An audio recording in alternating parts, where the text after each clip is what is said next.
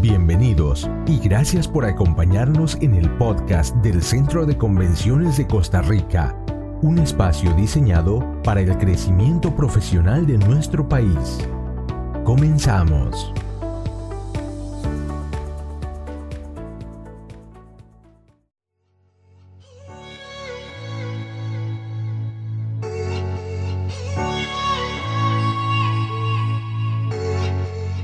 A nombre del Centro de Convenciones de Costa Rica y de un servidor, Max Chacón, enviarles un caluroso saludo, deseando que ustedes que nos escuchan y sus seres queridos se encuentren de lo mejor. Quiero recordarles que este podcast puede ser escuchado en cualquier plataforma. Esta semana tendremos la segunda parte del tema Cómo mantener la humanidad durante los eventos virtuales Cuatro generaciones se han dedicado a realizar el escrutinio de esta importante herramienta que debemos poner en práctica en la realidad en la que estamos viviendo. Nada más quiero recordarles brevemente quiénes son estas cuatro generaciones. Don Humberto Quiroz representa la generación Baby Boomer. Recordemos que don Humberto es especialista en desarrollo de capital humano. Natalia Roblero nuestra representante de la generación millennial. Ella es especialista en gestión turística.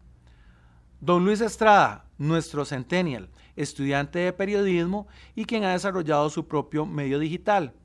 Y también podrán escuchar la intervención de un servidor quien representa la generación X. A continuación, la segunda parte del análisis de cómo mantener la humanidad durante los eventos virtuales. Don Humberto, bienvenido. Yo quisiera eh, tocar un punto generacional aquí porque no es lo mismo manejar una reunión con un baby boomer que con un millennial responsables de un proceso, eh, la adquisición de un producto o un servicio. Eh, yo sufro bastante viendo, por ejemplo, en redes sociales, en grupos a los que pertenezco, cómo se ha distorsionado la búsqueda de la información que yo requiero simplemente con un mensaje que empieza por estimados colegas o estimada red. Eso a mí me dan ganas de ahorcarme. ¿Por qué razón? Porque, perdón, ahí no es, ahí no está el producto, ahí lo que hay es alguien que lo hizo, lo solucionó y su solución no es tal vez aplicable a quien está preguntando. Es exactamente como las doñitas que se encuentran en la calle y una le dice a la otra, ¿cómo estás? Ay, vieras, tengo días con un dolor de estómago. Mira, tomate estas pastillas que me mandaron a mí. Es exactamente lo mismo. Ahora, manejar lo que vos decís, esa reunión virtual va a depender mucho del interlocutor, va a depender mucho de con quién vas a hablar. Recordemos que, que, que, que vender es ayudar, es ofrecer soluciones, es ofrecer algún tipo, digamos, de cobertura de una necesidad que la otra persona está buscando. Entonces hay que comprender a quién nos vamos a dirigir. Y dije generacional al principio porque cuando se vino lo del COVID, los, los viejillos fueron los que más soportaron eh, el embate de todo lo que venía. La gente joven se vio ante un evento que no había manejado nunca y creo que el trabajo conjunto de las generaciones presentes logró sacar adelante el, tema. Y luego vienen entonces decisiones post que hay que tomar por si vamos a cambiar este, una u otra forma de trabajar y las adquisiciones que vamos o no vamos a tener. Entonces, quienes vayan a interactuar virtualmente en estas reuniones, que yo no creo que sean reuniones largas, más bien al contrario, van a ser reuniones de si acaso 40 o 50 minutos, en donde tenés que ser un experto en exponer lo que la otra persona ocupa, tocar sus emociones y que la otra persona entienda que lo que anda buscando es eso específicamente que le están ofreciendo. Yo, yo sí apelo a un análisis de diferentes generaciones, que el que ofrece entienda a quién se lo ofrece, no solo por edad, por género, sino también por, por mercado, por tipo de producto o servicio que se esté adquiriendo. Es, virtualmente es posible también con, con análisis de datos que vos podés echar mano para poder manejar esa reunión. Natalia, antes de darle la palabra, quisiera tomar un poco lo que dice don Humberto y, es que me gusta mucho porque sugiere algo que eh, ya se maneja en el ambiente, que es momento ya como de sacudirse un poco lo que está pasando, entender que estamos en un encuentro para que la vida continúe. Eh, vean que yo dije que yo consideraba que eran reuniones de hora, hora y media. Don Humberto habla de 40, 50 minutos. Mi estimadísimo don Luis habla del tema de la comprensión. Pero sí, si agarramos todo y lo metemos en un, en un solo comprimido, definitivamente hay que entender que esa herramienta tiene que ser para seguir adelante y, y, con, y con esta perspectiva de, bueno, un poco a lo que vinimos, entendiendo lo que ha pasado. ¿Estás de acuerdo con, esa, con ese resumen, Natalia? Sí, sí, estoy de acuerdo y estoy muy de acuerdo con lo que mencionaba don Humberto. Em, a ver, el mundo tecnológico es solo una herramienta y tenemos que estar muy claros con eso. El mundo tecnológico es solo una herramienta que nos permite pasar por algo temporal. Ya la humanidad ha vivido estas situaciones, situaciones parecidas y situaciones muy diferentes y de alguna u otra forma, forma perdón, gracias a la ciencia y al bien del ser humano hemos logrado sobrellevarlas. Para mí en lo personal, como profesional el turismo de reuniones, es un tema bastante sensible. Me encantaría tener una, una respuesta más concisa de cómo va a ser el futuro para nosotros los profesionales en esta industria que ha sido afectada tan sensiblemente, valga la redundancia, porque yo estoy acostumbrada a ver a mis clientes, a visitarlos personalmente, a tomar un vuelo de horas para poder llegar a la oficina de ellos y que me den 20 minutos para venderles mi producto y ofrecerlo y tratar de convencerlos de por qué ¿por qué mi producto? No sé si virtualmente la misma intensidad vaya a funcionar. Eh, me suena un poco aburrido. A mí en lo personal, como millennial, puede sonar un poco eh, contradictorio, pero como millennial a mí me parece un poco aburrido. De nuevo, es por mi costumbre de vender mi producto frente a frente. Cabe destacar que es el 90% del tiempo con baby boomers. Entonces, pues yo siempre he estado acostumbrado a utilizar una pantalla de apoyo, no estar a través de ella.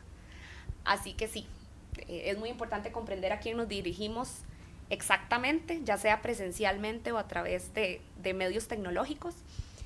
No, no, estoy, no estoy muy segura de cuánto va a ser ese tiempo, creo que depende del nivel de interés y clic literalmente que haga uno con el cliente a través de, del momento que están teniendo virtual, pero sí considero que no más de 30 minutos, 40 minutos va a ser un, buen estimado de tiempo, porque de nuevo, uno tiene que, que, tratar de adaptarse a, la tecnología, pero saber que es básicamente hacer lo mismo que entrar a una oficina a vender su producto. Después de 45 minutos ya no te van a estar escuchando, probablemente sus puntos de objeción de por qué sí o por qué vos no, ya van van a estar desvaneciendo un poco. Entonces, ser conciso, eh, tratar de tener, aunque no siento que sí se pueda, pero la misma intensidad con la que uno entra y vende con su personalidad a través de la pantalla, eso va a ser súper importante.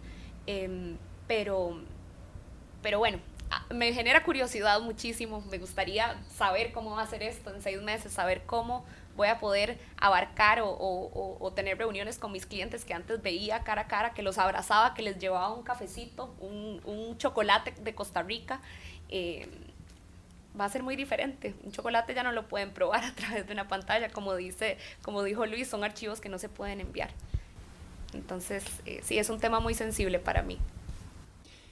Eh, me encantaría agregar a lo que dice Natalia, que todo proceso de venta es un proceso de cubrir emociones.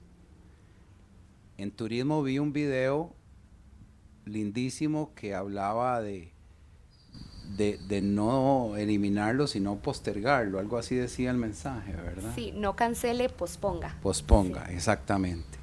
No cancele, posponga. Y yo vi ese, ese anuncio y dije, wow. En primer lugar, en turismo tu cliente no es todo el mundo. Hay un, hay, un, hay un segmento de personas a los que vos te dirigís. Uno, entonces tenés que, virtualmente definir cómo vas a llegar a través de esa pantalla con un mensaje para tocar botones eh, emocionales. Eh, ¿Qué es lo que consiguen tus clientes con lo que vos estás ofreciendo? O sea, si les decís solaz, esparcimiento y vacaciones soñadas, estás diciendo lo mismo que todo el mundo y vas a sonar igual que todos. No, lo que vos tenés que decirle es exactamente qué es lo que va a conseguir y cuál es tu oferta de valor. Que si ellos lo adquieren, ellos van a sentirse y ser totalmente eh, diferentes. Y finalmente, me parece que lo que la gente va a necesitar ahora es distinto a lo que necesitaba antes.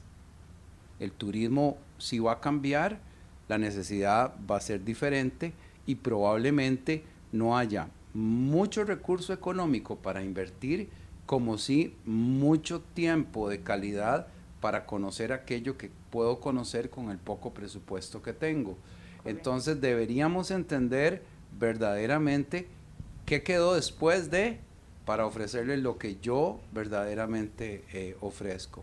Y perdón, yo he visto videos, eh, se las traen, tocan tus emociones, te hacen pensar, tanto que tenés ganas de compartirlo con alguien que vos sabes que lo, que lo necesita. Yo creo que por ahí virtualmente podríamos trabajar cosas interesantes para que la gente diga, yo quiero estar ahí, yo quiero ese producto, yo quiero ese servicio, yo quiero conocer, yo quiero que esa persona me guíe, quiero que, que ella sea.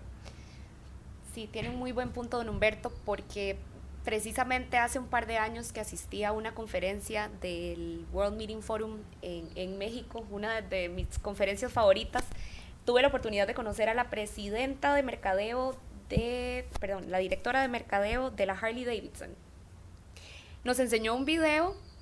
Eh, yo no soy fan de las motocicletas personalmente. nos, mostró un video. Ah, bueno, Maxi, ya veo que hay bastantes fans por acá. Em, a mí me puso los pelos de punta. Fueron, fue un minuto de video. Y yo prácticamente dije, wow, yo, yo quiero vivir eso. Yo quiero sentir eso. Yo quiero sentir esa adrenalina. Así que sí, ese tema de tocar las emociones a través de una herramienta virtual es vital. Sí siento que es tal vez no un golpe de suerte, pero hay que atinar también y, si, y si uno lo logra, lo logra. Eh, entonces sí, ese es un tema muy emocionante también que, que con un buen equipo de, de mercadeo, de publicidad, de, de, comunicación, uno puede lograr cosas impresionantes, todavía mejor que algo presencial. Estoy muy de acuerdo. Perdón, antes de que, de que Luis nos dé su, su perspectiva, eh, uno de los elementos más importantes es que empresas como Harley saben que no venden motocicletas, venden un estilo de vida. Correcto. Experiencias y un estilo. Venden experiencias y un estilo de vida. Entonces, montarse en una motocicleta no es aquel motón que suena placa, placa, placa, no. es, es, un estilo de vida. La ropa que ellos comercializan, ¿verdad? los accesorios para cada motocicleta. Yo tuve un ex compañero en la maestría que una vez me, enseñó un, un, estuche donde venían todas las tuercas de la moto que él había mandado a traer, que eran calaveras. Wow. Entonces, con eso te está respondiendo algo, lo que está sucediendo hoy, que es el llegar a, a partir de, de esas emociones. Y después, hacerte una pregunta, ¿cuál es tu razón de ser? ¿Cuál es la razón de ser de tu negocio? Hay negocios que, por ejemplo, definen que su razón de ser, vamos a poner un ejemplo, es la salud y el bienestar del pueblo costarricense. Entonces, todo lo que usted vende tiene que ir dirigido ahí. Ok, ¿qué es lo que les vas a vender virtualmente de Costa Rica? Yo en lo personal no sé nada de mercadeo, no sé nada de ventas, pero les digo algo, he visto oportunidades gigantescas perdidas de nuestro país desde el sector turismo, y no es una crítica a la señora ministra, que espero que, que esté mejor después de la intervención, pero por Dios, donde usted ve un titular que mencionan a Costa Rica y dicen cómo se está manejando el COVID, es momento de decir, venga y visítenos y entérese por qué somos diferentes. Son momentos claves e importantes que uno tiene que echar mano en forma virtual para manejar un mensaje que llegue a tocar con un balazo mercadológico en la frente y que uno se agarre el corazón y diga yo quiero eso. Correcto. Justo lo que decía don Humberto es, es eso, las marcas venden estilos de vida, venden a los sentimientos y yo creo que cuando una persona desea un producto o un servicio es porque ve en este producto o un servicio un objetivo, una meta. Creo que el principal fuerte de las empresas ahora es brindar las herramientas y tener la capacidad necesaria para brindar cambios de planes, pero no cambios de metas, que metas que las personas habían visto con ese producto o servicio. Porque ciertamente hay que cambiar los planes, pero no la meta. Eso es lo que deben ofrecer las empresas. Claro. Y es Opciones para cambiar plan. Es lo que conversábamos en el podcast anterior de que nuestros objetivos no deben cambiar por las circunstancias. O sea, nuestro plan a lo que íbamos no, está, no era un mal plan. Simplemente ahora hay que ajustarnos y cambiar em, todos nuestros, nuestros objetivos, pero, pero sí, la meta, la meta no debe cambiar. Creo que han mencionado algo que es eh, importante remarcar y es el tema de la creatividad. Hemos zanjado en dos conceptos, uno que es la virtualidad y otro que es la parte presencial. Y a propósito de las experiencias que ustedes están mencionando, con los ejemplos que, eh, que nos ponen en la mesa, nos, nos da una oportunidad interesante y es ver cómo logramos, los que estamos en el intercambio de bienes y servicios, dar esos saltos entre lo presencial y lo virtual. Creo que se puede. Y hablando de temas de tecnología, les comento. Eh, hay una película de, Hollywood, hay que decirlo, donde se plantea una escena de un mundo donde la mayoría de la gente eh, participa en un juego virtual. Ese juego virtual acapara a mucha parte de la población, pero aquí viene lo interesante. Cuando usted obtiene eh, premios en ese mundo virtual en el que usted está participando, hay muchos que se le entregan en su mundo físico. Entonces tenemos esa, esa compaginación entre lo virtual y lo presencial, que a mí me parece fabuloso. O sea, yo logré ganarme algo en el mundo virtual, en un juego, y el premio es tangible en el mundo físico. Creo que ahí es donde entra el concepto de creatividad que quiero dejar sembrado en este momento. O sea, ¿Cómo hacemos para que además de las herramientas que hemos venido mencionando en estos encuentros virtuales, nosotros podamos hacer este complemento para acercarnos todavía más, lo que mencionaba ahora Natalia, del tema del café o el chocolate? No voy a decir cómo, para no, para no, le voy a decir el milagro, pero no el, santo. Sí se puede, sí se puede con un tema de creatividad y lo hemos hecho. Y se logra algo que en, el, que en, que en el sector turismo se menciona mucho, que es el efecto wow. Claro, claro, claro, sí se puede, definitivamente. Hay mil maneras de lograrlo y, probablemente a eso vamos a tener que llegar, a, ser creativos, a ponernos creativos y llegarle a las emociones de nuestros clientes a través de diferentes esfuerzos. Tal vez ya no llevarlo uno, pero tal vez yo sí te dé la, el, el, santo. uno puede hacer, eh, hacer un envío de un paquete antes y que llegue en el momento en que uno va a tener la reunión ahí está, para eso trabajamos en esto. pero, pero sí, definitivamente hay que idear, hay que innovar y, uno tiene que, salirse de esa supuesta cajita que gracias a Dios yo he tratado de nunca ver. De, salirnos de esa, de esa caja del think out of the box que siempre nos dicen ¿cuál box? No, hay, hay, hay creatividad para todo y, y, de verdad tenemos que expandir nuestros, nuestras capacidades eh, sin, sin tener que acudir mucho al recurso económico, porque ahorita todos estamos limitados, ¿verdad? Entonces, pues, pues sí, trabajar mucho en eso es, es un esfuerzo importante que hay que hacer. Eh, lo que toca Natalia de la inversión poca, yo creo que va a ser un must, es, es, es algo mandatorio. Lo he visto con, con mis clientes. Nosotros perdimos el 80% de los clientes el 16 de marzo de este año.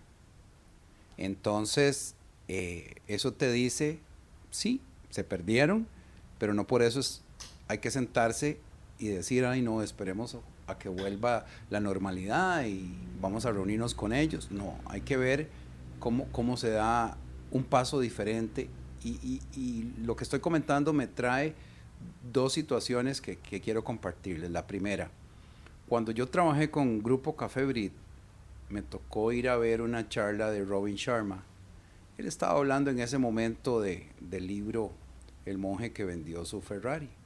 Fue aquí en Costa Rica, en el Crown Plaza creo que estaba, si mal no recuerdo. en determinado momento de la charla, él dice que es la segunda vez en Costa Rica y que él no se regresa a su país si no se lleva un producto de estos. Y metió la mano en una bolsa y sacó un producto de Brit. Y él dijo, el café, las galletas y los chocolates que hacen en esta empresa son únicos. Mira, yo me salí corriendo, llamé a, a la oficina, les dije, díganle al aeropuerto que el señor Sharma se va hoy ya habíamos averiguado el vuelo y todo, va en tal vuelo y entreguenle una nota con un agradecimiento por la mención, porque eso es marketing y publicidad gratuita. Y de la mejor. Cuando, cuando él se montó al avión, le entregaron la, la bolsa y entonces se le puso un correo genérico.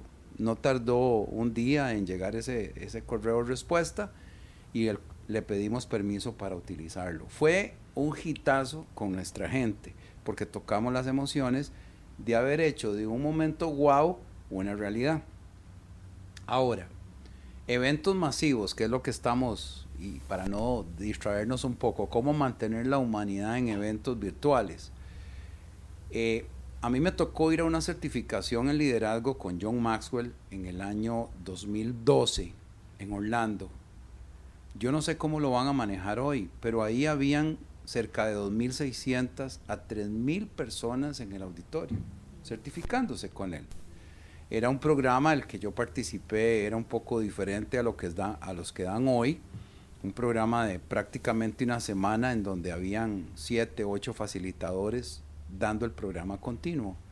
Durante el evento ellos manejan lo que vos decías, esa emoción del cafecito y el chocolate. Era una locura como vendían los libros porque decían los libros no nos llegaron todos, nos llegaron solo muy poquitos, hay solo 150 para ustedes que son casi 3000, entonces todo el mundo salía matándose y mentira.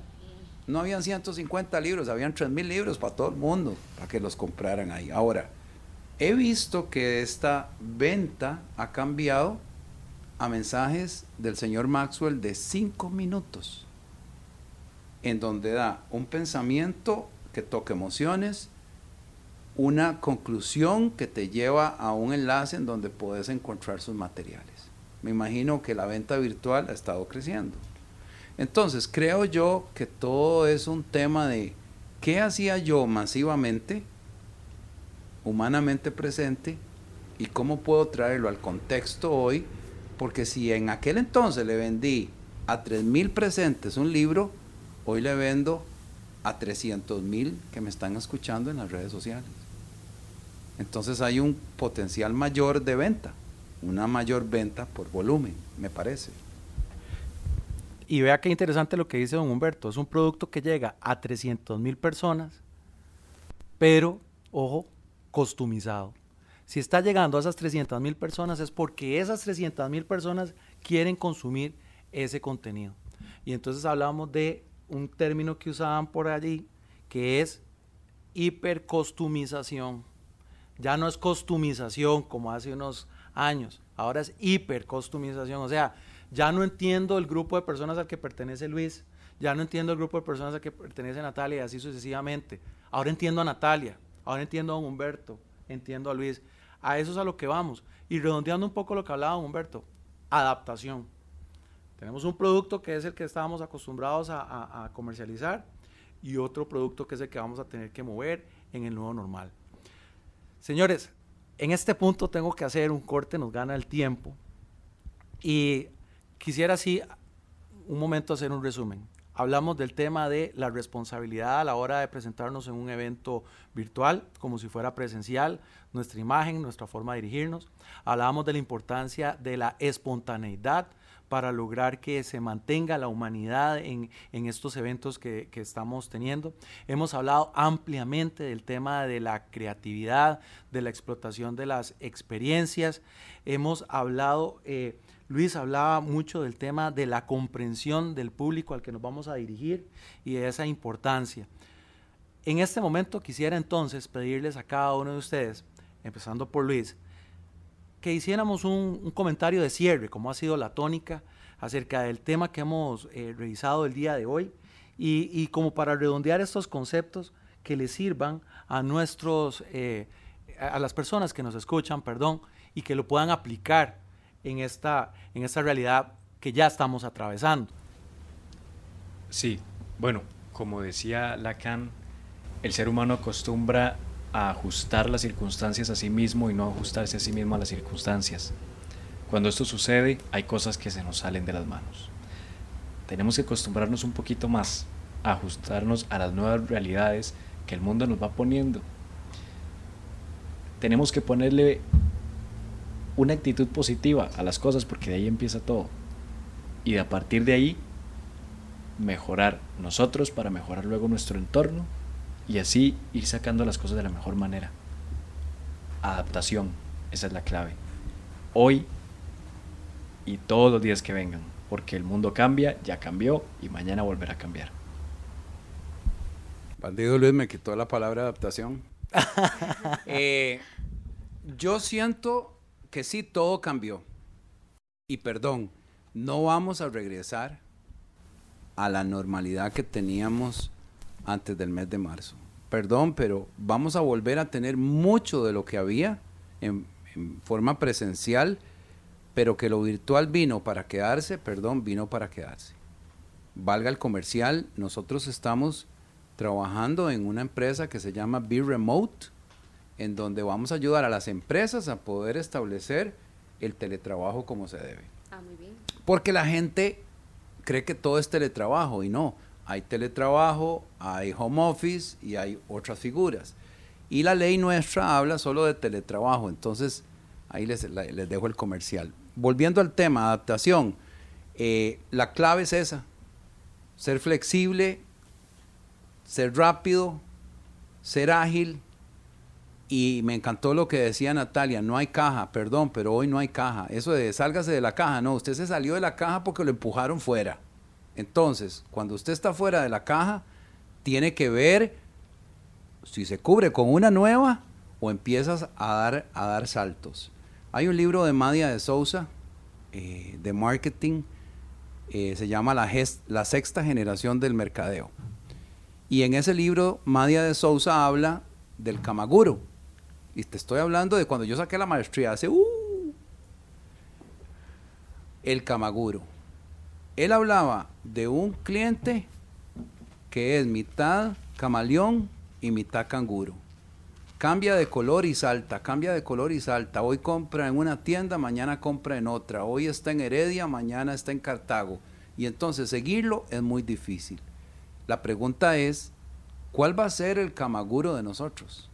Para poder pegarlo en la frente con un balazo mercadológico y que vuelvan a ver mi servicio, mi producto y que yo pueda tocar sus emociones y que en lugar de brincar venga saltando hacia mí. ¿Qué velocidad tengo que tener de reacción? ¿Qué relaciones voy a tener? Porque, perdón, si antes habían muchas relaciones presenciales, hoy tenemos exceso de relaciones virtuales. Es una exageración.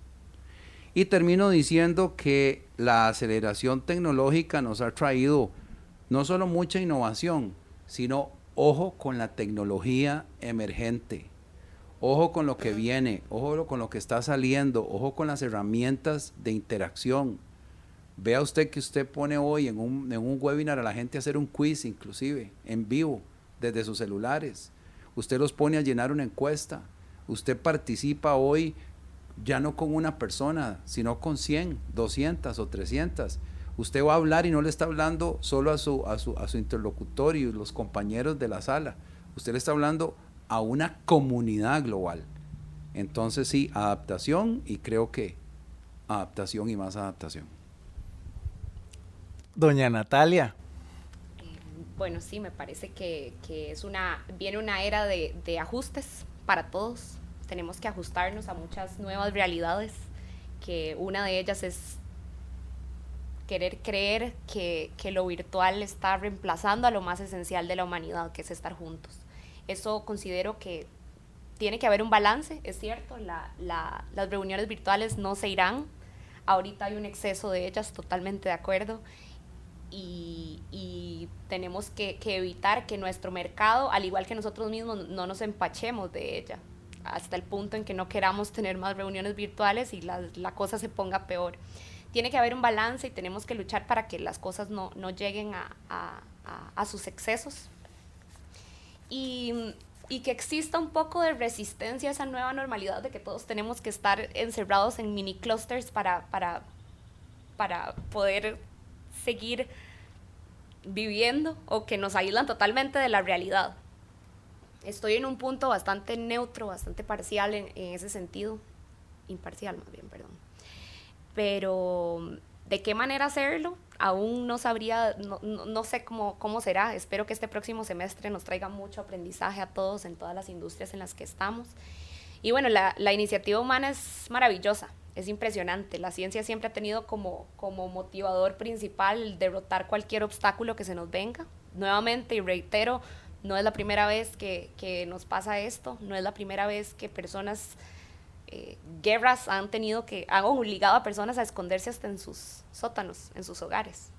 Entonces, si, si hemos sobrellevado y si hemos sobrevivido a momentos eh, igual de trágicos o más trágicos todavía, tenemos que luchar y, al ganar esta, esta batalla nuevamente como seres humanos, simplemente eh, esperar ser mejores personas. Eh, con esa mentalidad creo que, cualquier reunión virtual que llevemos de ahora en adelante y ojalá las personas que nos estén escuchando les hayamos aportado el, el sentido de mantenerse natural, mantenerse con buena actitud hacia lo que venga y, y seguir adelante seguir adelante con, con, con buena actitud y, optimismo a, a, lo que, a lo que venga. Yo no sé ustedes, pero yo estoy desesperada por abrazar a, a, mis papás, a mi familia, volverlos a ver e incluso a mis compañeros de trabajo que, que hace ya casi tres meses no, no veo presencialmente. Así que sí. Muy bien, Natalia, muchos sentimientos ahí que yo creo que todos tenemos. Una, una frase que creo que enmarca bien lo que estamos hablando y que, que, quede como mensaje para los que nos escuchan. Y es que tenemos que estar bien claros de que en esta vida el cambio es lo más constante. A partir de ahí, creo que podemos enfrentarnos mejor a lo que viene. Una vez más a ustedes, mis muy estimados eh, invitados, agradecerles el tiempo que han dedicado para este podcast. A todos ustedes que nos escuchan, nuevamente desear que lo que hemos conversado aquí les sea de aporte. A nombre del Centro de Convenciones de Costa Rica y de un servidor quien les habla, Max Chacón, desearles que nos podamos encontrar en un futuro cercano. Muchas gracias.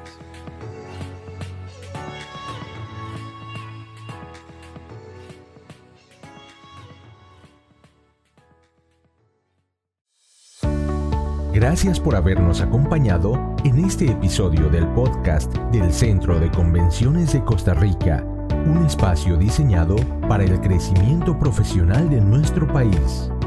Hasta la próxima.